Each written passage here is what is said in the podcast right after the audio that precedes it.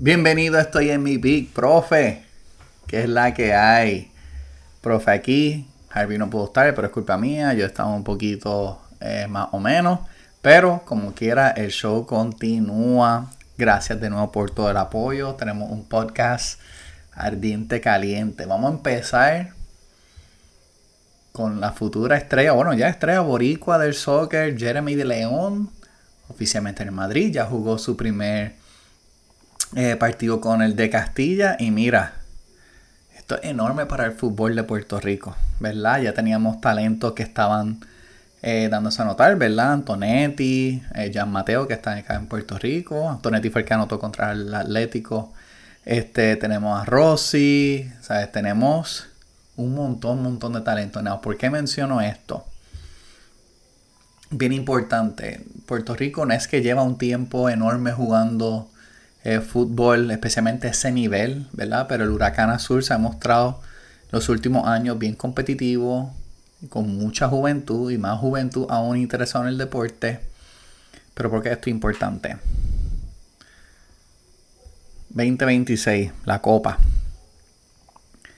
La CONCACAF va a tener 8 equipos, ¿verdad? Porque hay 3 que cualifican automáticamente por ser los anfitriones, que es México, Estados Unidos y Canadá. So, hay 5 posiciones. Actualmente dentro de nuestro, de nuestro grupo nosotros somos el número 20. Pero ya hay 3 que van a estar adentro. Y Puerto Rico va a tener una oportunidad real para poder entrar. ¿Ok? Now, de no pasar, obviamente no pasa nada, pero yo estimo, por lo menos 2034, posiblemente antes, nosotros vamos a estar en una Copa Mundial. No, profe, que si estás loco, no estoy loco, no estoy al garete. Nosotros cosechamos talento a nivel mundial. Mira el baloncesto, mira la pelota, con realmente escasos recursos, ¿verdad? Porque Puerto Rico nunca ha sido conocido como un lugar que realmente por lo menos los últimos años, que realmente invierte tantísimo en el deporte, tantísimo en esos talentos, y por lo menos algunos de estos talentos están fuera, se están creciendo, están cogiendo experiencia.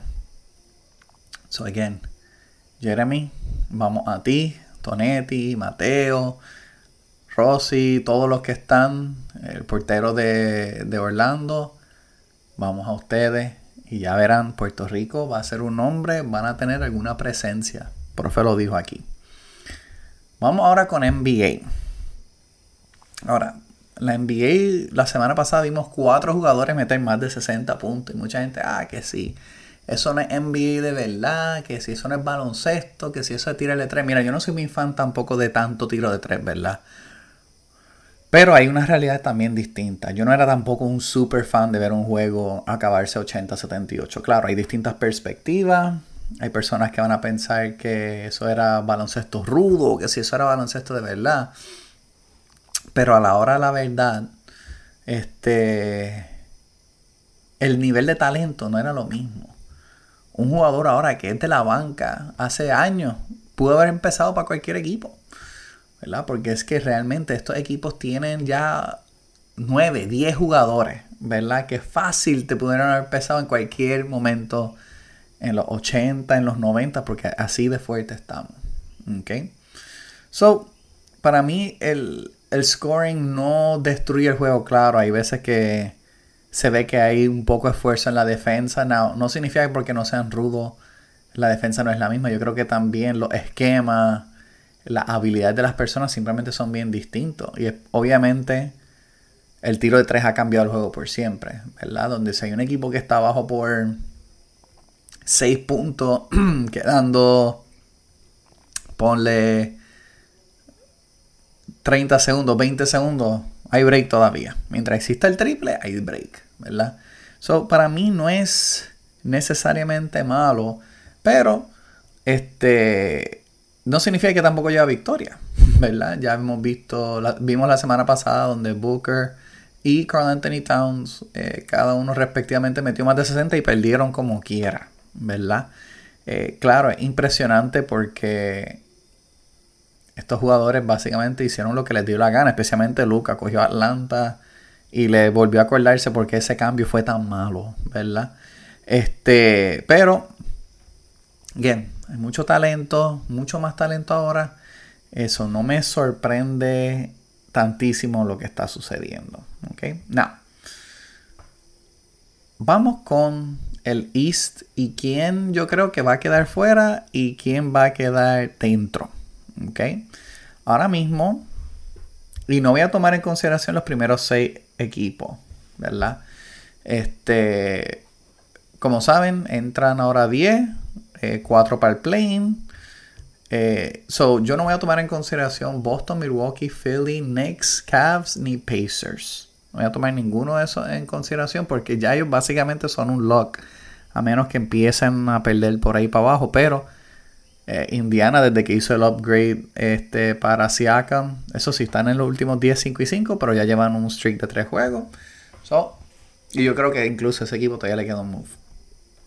Vamos a hablar de los otros. Miami está séptimo, Orlando octavo, Chicago noveno, Atlanta décimo, Brooklyn once y Toronto 12. No voy a hablar de Charlotte, Washington ni Detroit porque matemáticamente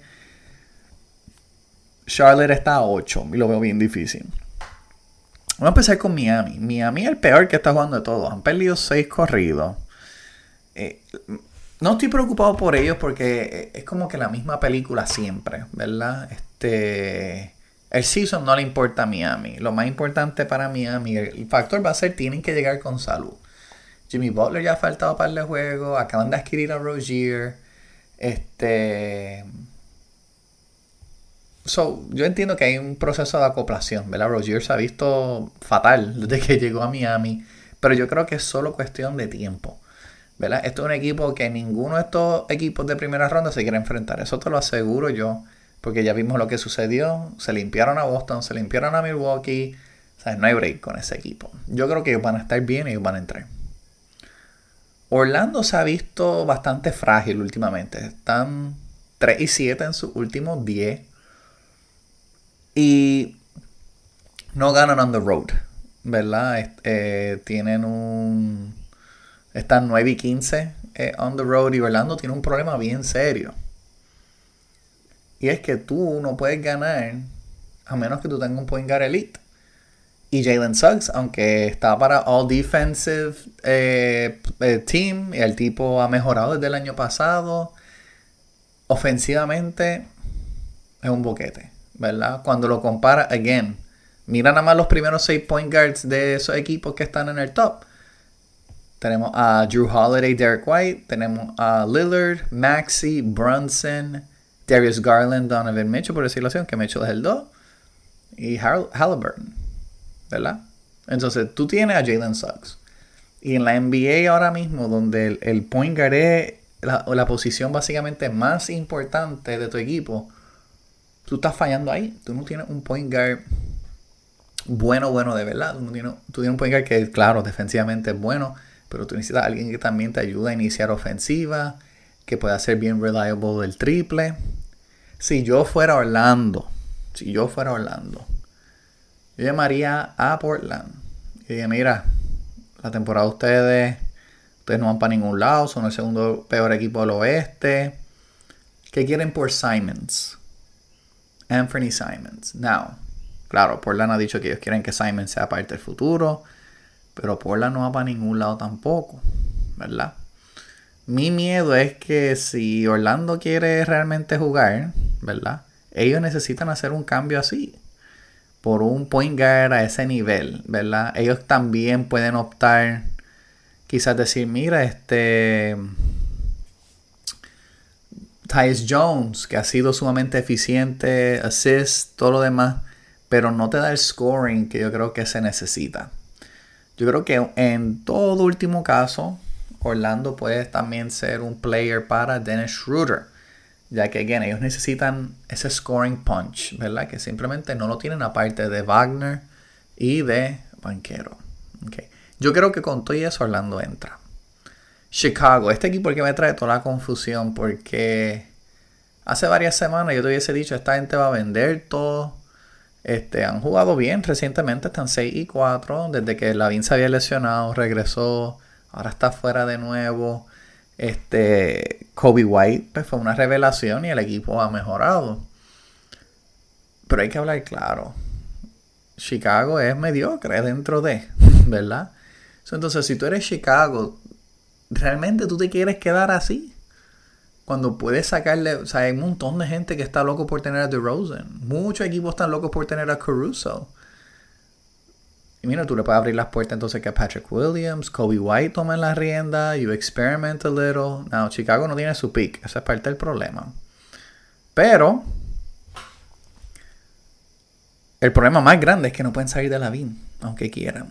¿verdad? El contrato de la VIN, a menos que venga un equipo demasiado desesperado, y muchos equipos de los que estaban como fringe, ¿verdad? Que estaban, ah, maybe podemos, un juego mejor.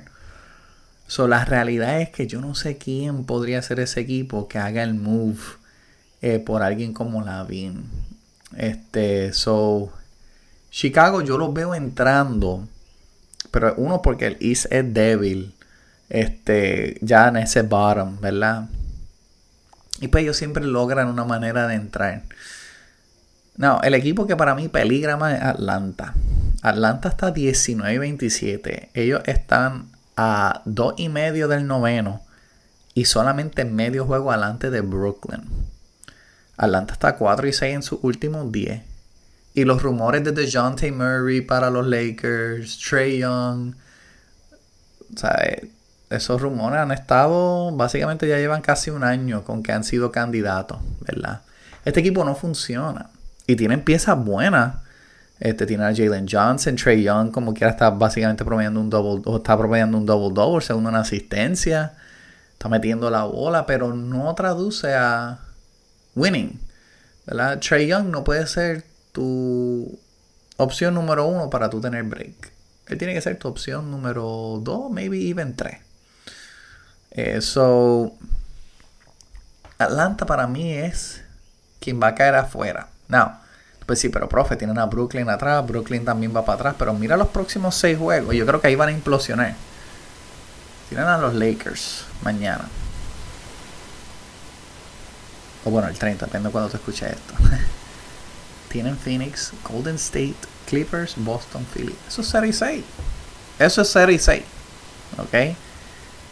Claro, Phoenix, Golden State y hasta los Lakers no es que han jugado brutal. Pero estos equipos quieren tratar de terminar bien antes del All-Star Break, ¿verdad? Que ya es en dos semanas y pico. Y hay mucha desesperación en el aire. So, no veo a Atlanta de la nada siendo competente para ganar estos juegos. De que ellos tienen el scoring power, todo, claro que sí. Pero si Atlanta está 19 y 33, ¿cómo ellos no van a sentirse tentados a cambiar a toda esta gente? ¿Verdad? Y ya del trade deadline no queda nada. No, el equipo que para mí es un poquito confuso porque Toronto los tengo fuera, por si acaso. Ellos están vendiendo todo, están 1 y 9 en sus últimos días, han perdido 5 corridos, ya se salieron de Siakam, se salieron de Ananobi. Probablemente se van a salir de Purtle, van a poder conseguir algo por Schroeder también. O sea, eh, ellos se van a quedar con las piezas que recibieron eh, a través de esos cambios, ¿verdad? RJ Barrett, Quickly, Scotty Barnes, ¿verdad? Brooklyn me confunde un poco porque Brooklyn también han tenido unos últimos 10 pésimos. Están 3 y 7. Michael Bridges ya se expresó que está. ¿sabe? No, no está contento en la situación, no tienen apoyo de la fanaticada. Y mira, no la va a recibir. Eres el segundo equipo en, en New York. tu equipo nunca va a ser superable a los Knicks. Al igual que los Mets nunca van a ser superables los Yankees. Las cosas como son. Cuando tú tienes varios equipos en una sola ciudad y hay un equipo que simplemente tiene toda la historia, no hay break. No lo tomes personal. Este Brooklyn es un equipo que realmente para efectos de fanbase y eso nunca ha sido la gran cosa. So, para mí esto es un equipo que también puede implosionar. ¿Por qué? Ellos tienen varias decisiones. Nick Claxton está para un, una extensión. Ellos tienen que pensar, nosotros vamos a firmar a Claxton o le sacamos el valor a Claxton. ¿Verdad? Yo llego a ser OKC, yo le di una llamada, ¿qué tú quieres por Claxton? Aunque sea para alquilar, ¿verdad? Dinwiddie está más que apto para ser cambiado. Incluso, como mencioné, para mí él sería un posible candidato para un equipo como un Orlando. Eh, porque Orlando necesita un point guard, ¿verdad? Como también lo puedo ver en otro equipo tipo Minnesota, este, algo así, algo así. Mismo Lakers, ¿verdad? So, incluso habían rumores hasta de que Mikael Bridges podía estar eh, para cambio, porque, again, Mikael no puede ser tu opción número uno. Entonces, ¿cómo tú vendes la idea de traer a, a alguien a Brooklyn, marketing wise? Decir, mira, pues tenemos Mikael Bridges y Cam Johnson. Uh, brutal. No van para ningún lado. So, es mejor empezar desde cero, sacar, mira, le sacaron los picks y todo a Phoenix, pues cool traten de sacarle valor a Mikeo, ¿verdad? Y en that way tú por lo menos puedes eh, empezar fresh, porque para mí el equipo está 18-27, no, I just don't see it, I just don't see it. Now, para hablar sobre quién se queda, quién se va del West, vamos a escuchar el clip de Harvey.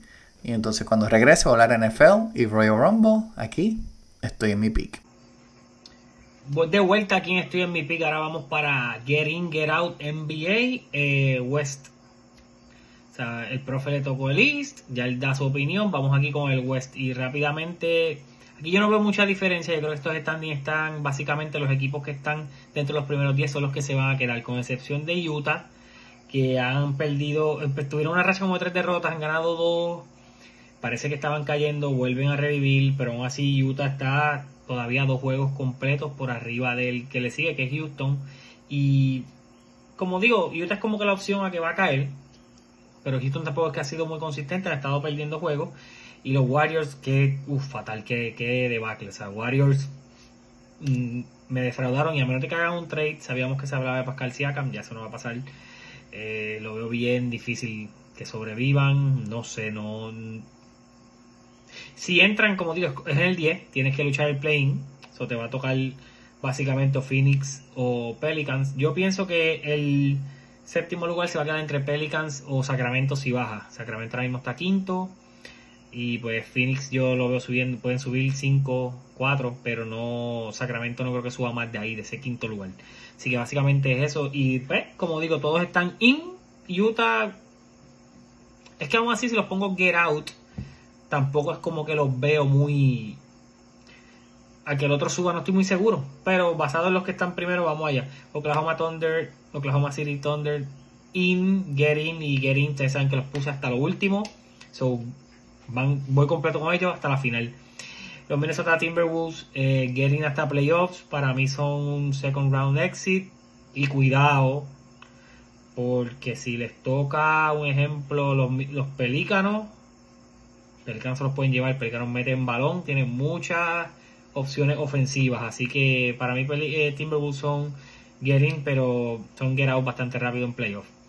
Clippers, get in y un long playoff run. Yo los tengo Western Conference Finals. De la misma manera Denver son ellos dos, obviamente tengo los Thunder hasta el último, so Denver va a chocar contra los Thunder y, van a perder, pero eso es tirar una peseta, so get in y es una peseta entre Thunder y Denver en segunda ronda, de terminar los standings como están ahora mismo. Eventualmente, si, o de la misma manera, si Timberwolves suben y Thunder bajan, serían Thunder y Clipper en segunda ronda, tirar una peseta nuevamente. So, eso es un Murderous Row. Esos son los, los, los tres dogs, los top dogs para mí, que tienes el pase a la final de por el oeste es Thunder, Clipper y Nuggets. Así que los demás pues saben que van a ser Getting, pero que era un second round, que es Sacramento, o posiblemente first round. Si van contra Denver, eso se va en first round, igual que el año pasado, les tocó Golden State y se fueron en primera ronda. Phoenix, Getting y Get en segunda ronda, no los veo de verdad ganando a los Clippers, no los veo ganándole a Denver. Y yo tenía Phoenix en la final preseason, pero no sé, no, no me gusta ver que dependan tanto. O sea, es que a mí no me gusta un equipo que no tenga un point punto. Yo pensé que iban a hacer una movida, pero todavía hay tiempo, son maybe, pero por ahora pues a un second round, Pelicans getting por el playing, pero si le toca a un Clipper o otro equipo se van rápido, si le toca a Minnesota yo creo que pueden ganar. Mavericks getting por playing y se van también en primera ronda bounce, lo más probable por Thunder. Eh, Lakers get out, se van, entras al playing y te vas en el playing. Y Utah ahora mismo sería el getting pero te vas en playing también. Ahí no, no vas a entrar a playoff. So, dejo afuera Lakers y Utah. Los otros 8 que están literalmente al 1 al 8 son los que veo entrando ahora mismo a playoffs. Y como dije, los tres para batallar por el campeonato de la conferencia del oeste, Thunder, Clipper y Nuggets. De vuelta aquí, estoy en mi peak. NFL. Yo voy a hablar de Kansas City, Baltimore y lo voy a dejar con Detroit y los 49ers con Harvey. Vamos a hablar un poquito de Kansas City, Baltimore, donde Kansas City prevalece, ganan 17 a 10. Casi todo el dinero estaba con Baltimore. Baltimore cerró el juego a menos 4 y medio. Okay. No, ha habido mucha fe en este equipo de Kansas City, lo cual pues, no lo culpo. Patrick Mahomes tuvo un año similar a Russell Wilson, lo cual deja mucho que decir. Y realmente Kelsey parecía que estaba como que poco a poco poniéndose un poquito viejo, ¿verdad? Este, con todo lo que estaba sucediendo. Pero Mahomes hizo el trabajo de 39-30 y yo creo que ese first drive realmente fue como... No para que no se recuperaran, pero fue un first drive, duró 7 minutos y realmente fue, fue como un puño directo. Empezó el, match y, y, fue rápido un puño a la quija. Este, ellos casi, o sea, ellos dependieron bastante de Pacheco para correr, aunque no fue muy eficiente, pero lograron sacarle 24 carries eh, a Pacheco y Kelsey estuvo fenomenal de 11-11, ¿verdad? 116 yardas, eh, un touchdown. Kelsey se creció, ¿verdad? Now, ¿a dónde voy con esto? Baltimore. Eh, solamente 6 rushes en todo el juego. Un equipo que corre la bola. Y mira, yo entiendo, cuando tú estás perdiendo, tienes que pasarla, whatever. Pero de yo saber que el plan de ejecución de Baltimore iba a ser, vamos a correrla nada más. Este, no, vamos a correrla nada más seis veces. No había manera de apostarle a este equipo. Yo pensé que ellos iban a correrla un poco más con Gus Edwards, con Justice Hill. Justice Hill, y yo sé que Kansas City estuvo ahí con la defense, ¿sabe? Justice se fue tres carries, tres yardas, o sea, no hizo nada. Pero Gus estaba tres carries, 20. Y Lamar 8.54, so no era como que no podían correrla tampoco, pero muy pocos carries. Kansas City hizo exactamente lo que siempre se hace para poder detener a Lamar. Y claro, Lamar ha mejorado como un passer pero no es un elite passer. No es ni cerca de ser un elite passer, aunque haya tenido un buen año, he's not an elite passer. Simplemente no lo es. Se fue de 37-20, un touchdown, una interception, 270 y pico yardas, but still not enough. Okay, still not enough. Claro. Zay Flowers fue que tuvo el fumble y tuvo el penalty, el taunting. Y luego para que tuvieran ese fumble un poquito de karma para Zay Flowers. Pero el, juego no es la culpa de Zay Flowers. ¿Ok? Hay que parar con esa narrativa ya. Ellos pelearon 17 a 10. Tuvieron muchísimas oportunidades para tratar de anotar. Pero Kansas City hizo un trabajo tremendo con el clock management. ¿Verdad? Again. Tuvieron los primeros dos drives. Touchdown en first quarter, ¿verdad? Y nada más tuvieron un drive, casi 6 minutos. Second quarter, 9 minutos del quarter. Ellos tuvieron esa bola. So again, they know how to keep the ball. Y aun cuando ellos tenían turnover on downs, ellos por lo menos tenían posesión 3 minutos, todo lo demás. Esas cosas realmente importan, ¿verdad? Y en la segunda mitad, Baltimore no pudo hacer nada, nada, nada que no fuera un lonely field goal al final, ¿verdad? Eh, que tomó 9 plays, pero, again, it just wasn't enough. ¿Ok? 17 a 10. Now, y, que conste, ese pase de Lamar para interception de los peores pases que he visto este año, ¿verdad? No hay break ahí. Un dato interesante, yo creo que esto es realmente importante en la cuestión de adversidad. Baltimore no había estado perdiendo por más de 10 en un juego desde 2021. ¿Ok? So, yo no estoy diciendo que eso es un factor, pero a la hora de la verdad tú necesitas como que experiencia y jugadores que te ayuden a salir de esos tough moments, ¿verdad? Now, yo aposté a Kansas City a ganar el juego y Mahomes poco a poco está entrando, pero por lo menos en ese Brady, Brady conversation, tiene que ganar más, claro. pero los números ya se ven sumamente similares. En cuestión de los AFC titles, en cuestión de ahora Super Bowl appearances, si gana ahora va a tener misma cantidad de Super Bowls que Brady en sus primeros siete años. Pero él está en el estatus ahora de que tú simplemente no puedes apostar contra él. Te vas a arrepentir. Tú no puedes apostar contra Tom Brady ya. Tú no puedes apostar en contra de Patrick Mahomes. Punto y se acabó. Mahomes está en el otro lado, tú tienes que darle el beneficio de la duda. Tú tienes que pensar que él lo va a lograr. Que él tiene la mente, la, la pierna, el brazo, tiene todo, todo, todo. No, hay mucha gente que sí, ah, este, que si Taylor Swift, que sí, sí, yo entiendo, es annoying, pero como quiera, no juega. And it's not a big deal. It's not a big deal. Y realmente la NFL se está hartando ahora mismo. Porque tampoco fue que los refs tuvieron algo que ver este juego. Porque realmente lo único ese, ese timeout, este. No me acuerdo cómo es que le dieron el primer quarter. Eso sí estuvo raro, ¿verdad? Pero aparte de eso, Baltimore just did not win this game. Y again, they were favorites, estaban 3 y 4 durante todo el año. No tuvieron esa mega adversidad. Yo creo que se beneficiaron un poco de que la división aflojó este año un poquito. Por el hecho de que no es que no sea una división, es la división más fuerte de todas. Pero no tenían el mismo nivel. No tenían a Joe Burrow. Eh, Pittsburgh no estaba al 100. Cleveland no estaba al 100. Y con eso esa defensa de Cleveland lo elevó. Pero maybe with a little bit more adversity, maybe this team eh, overhyped, especialmente por esas otras victorias como lo que fuera de San Francisco. So, again, don't bet against Mahomes. Yo espero ya este eh, next week poder hablar un poco acerca de prop bets. Eh, estamos tratando de hacer un collab con un amigo del podcast. Y algo bien interesante ahora mismo, el Super Bowl. El Super Bowl abrió a menos uno y medio a favor de San Francisco con el over-under 47 y medio. Pero la cosa es, tú puedes apostar en contra de Mahomes. I don't think so. I don't think so. Se lo estoy diciendo desde ahora. Claro, hay que ver el injury report y todo lo demás. Tengo a Kansas City llevándose este juego. Vamos a ver qué tiene Harvey que decir del juego de Detroit y San Francisco. Y entonces luego regresamos para lucha libre aquí. Estoy en mi pick.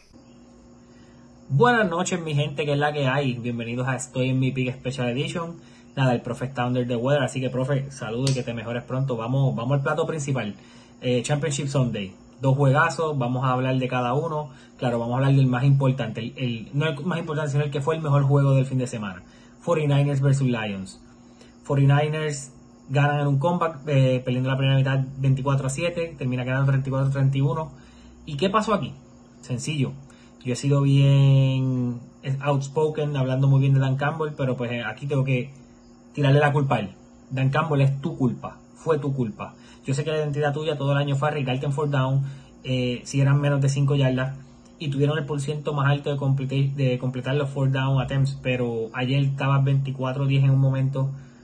¿Por qué arriesgarte? Yo sé 4-2 y el pase fue bueno, Reynolds pues, manos de mantequilla. Dos veces, pero no, o sea, tómalo, 27-10. ¿Qué pasó? Turnover on downs, rápidamente la primera jugada del Foreigner fue un bomb a Ayuk que rebotó en la máscara del defender, la toma, un pase de 53 yardas, luego un touchdown de McCaffrey, fumble de Gibbs, touchdown nuevamente de McCaffrey, perdón, ahí fue el touchdown de Ayuk, eh, back and forth, back and forth, touchdown de McCaffrey, porque te arriesgaste un fourth down que no convertiste, también un pase que Amon, eh, Amon Brown no estuvo ni cerca de cogerla, o sea, toma ese field goal, empata aunque sea y quizás no pasa el touchdown de la manera que pasó, el drive que pasó. Touchdown de McCaffrey, que pasa nuevamente, pues tienes que venir a hacer un touchdown el late y pues tienes que esperar a ver si coge el onside kick, que pues sabemos que la conversión es poca, pues por cierto bien bajito y no se logró. ¿Qué pasó aquí? Eh, bueno, outcoach Dan Campbell, este, Detroit llegó antes de Llegó un año antes, claro, hay que ser realista, nadie esperaba esto. Yo sí dije como que sí, van a ganar la división, quizás llegas aquí, hay un path, lo lograron, pero, o sea, llegaste un año antes porque tú no esperabas esta producción de esos rookies como fue. Lo que él dijo, aunque yo no soy fan de que él lo diga abierto, de que pues va a ser más difícil llegar aquí el año que viene, pues él tiene toda la razón. Ya los equipos saben lo que los Lions tienen. O sea, hay que, hay que batallar ahora con eso. Claro, los Lions tienen talento por todos lados. De la misma manera que los equipos saben lo que tienen, yo entiendo que los Lions van a ir, van a buscar un corner. O sí, un corner, quizás un linebacker extra. Y maybe otro wide receiver. Lo demás ellos están set. O sea, este equipo está aquí va a competir. No creamos que Juan Andón, claro, Green Bay viene subiendo, Jordan Love vimos lo que hay, pero oye, ambos equipos de la misma división, los Packers y los Lions, tuvieron a los 49ers derrotados. No perdieron y yo sé que me vas a decir, ¿quién ganó? Pero estuvieron derrotados por tres quarters. Sea, se puede, se puede y talento hay. Ahora sí, vamos a hablar de los 49ers. Brock Purdy tumbó toda duda, cerró toda esa puerta de que no la tiene, si la tiene. Brock Purdy podrá ser un game manager quarterback, como tú lo quieras decir, pero tiene las piernas, tiene la el, oye, lideró la liga en yardas por attempts y fue de los QBR más altos. O sea, no, podemos decir como que ah, porque un game manager nada más no sea, cuando él la tiene que pasar, la pasa no solamente un check down, no solo 5 o 10 yardas. O sea, el hombre, yo sé que tiene todo ese talento y tener a Christian McCaffrey del backfield te ayuda, pero tú tienes que ser bueno, porque yo no me voy a parar ahí voy a poner los números que él pone porque tengo ese equipo. Tú pones otros jugadores y no lo van a hacer, así que se acabó el slandering a Brock, a Brock Purdy. Ya, o sea, él no es Tom Brady, él no es Patrick Mahomes, pero no es un leña y él va a ser el quarterback de los 49ers. No tengamos la menor duda de eso. Él va a ser el quarterback de los 49ers.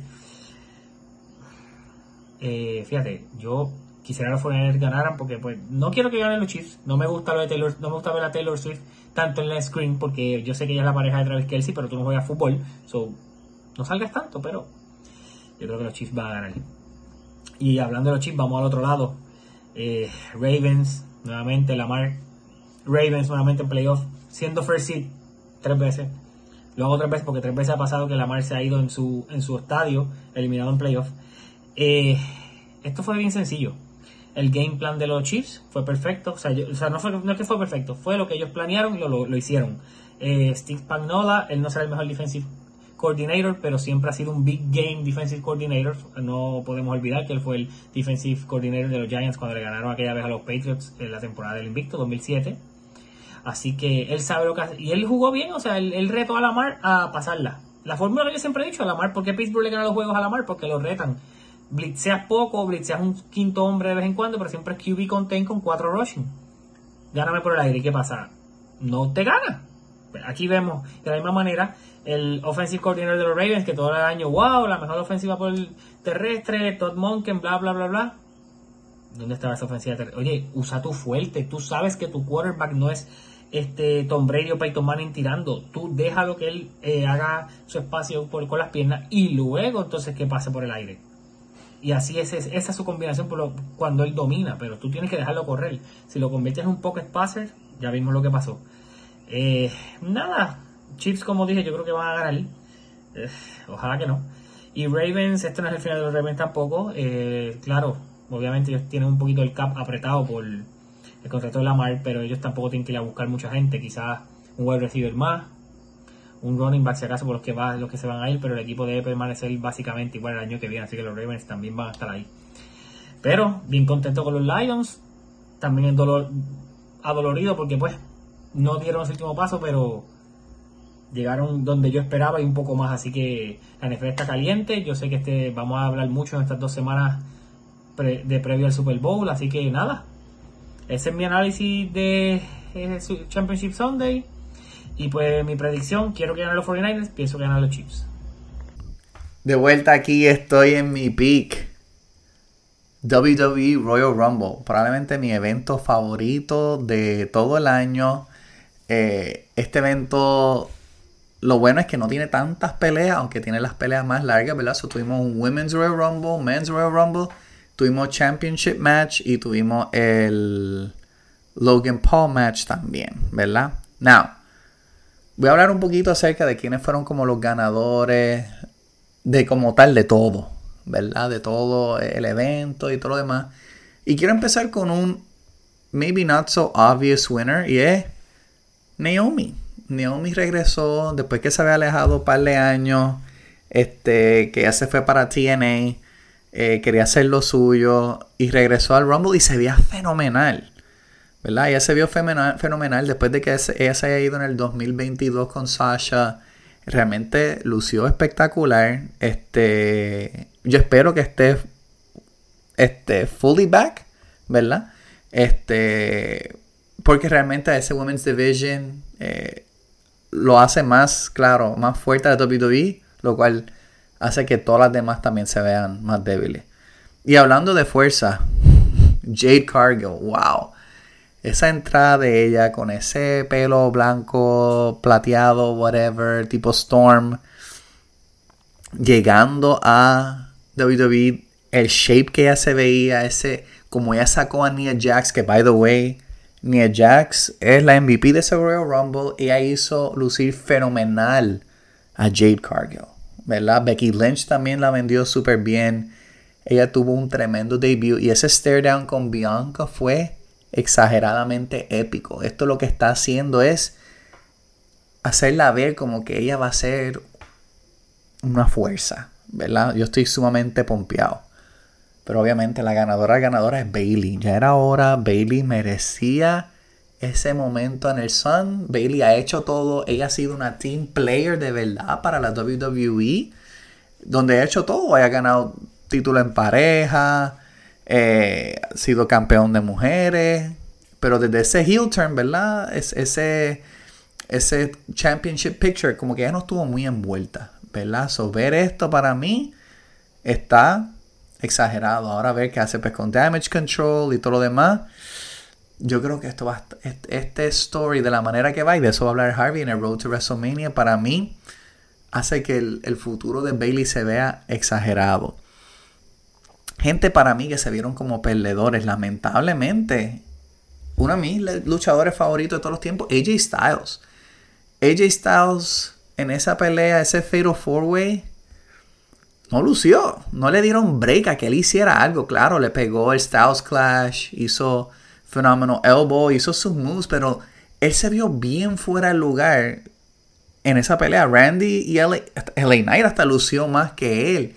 Realmente no le dieron los spots a él. Claro, yo entiendo, eh, siempre es más fácil hacer un Fatal Four Way donde puede estar uno contra uno, por lo menos, o sea, 2v2, que un Triple Threat. Pero AJ simplemente se vio como, como un chaperón, ¿verdad? Eh, no tuvo momentum, no tuvo nada que realmente hiciera ver lucir la pelea eh, brutal.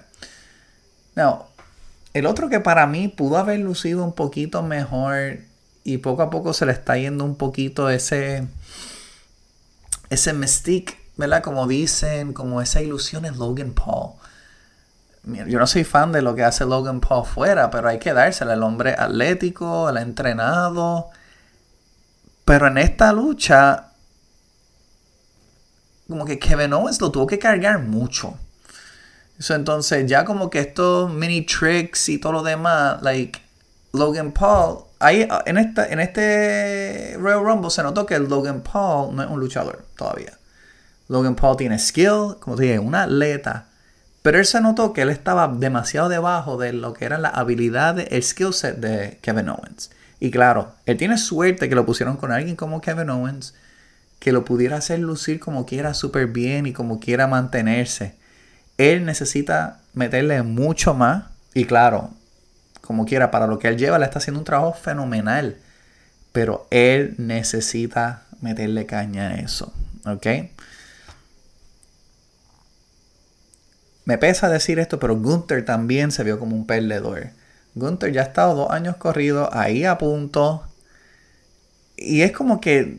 Es como si WWE tuviera miedo a ponerlo over. ¿Verdad? Es como que. Tú eres obviamente una, un luchador que ha crecido, que, que tiene hasta tu faction, que ha hecho esto, aquello. Y él se robó el show el año pasado. Y este año a pesar de que como quiera él duró casi hasta el final, el final y todo lo demás, él como quiera no tuvo ese, ese, ese push, ¿verdad? Él no tuvo como quiera esa esencia. Eh, y es que él necesita un rol distinto. Y este es un poquito miedo mío con Gunther. Y lo que pueden hacer, porque a pesar de que Gunther ha puesto el trabajo, ha hecho todo, no tuvieron razón suficiente. Yo entiendo que lo de Cody y y este Roman Reigns tiene que acabar de alguna manera. Yo no estoy, yo estoy bastante contento con ese resultado. Pero no se sabe ¿qué va a pasar con Gunter?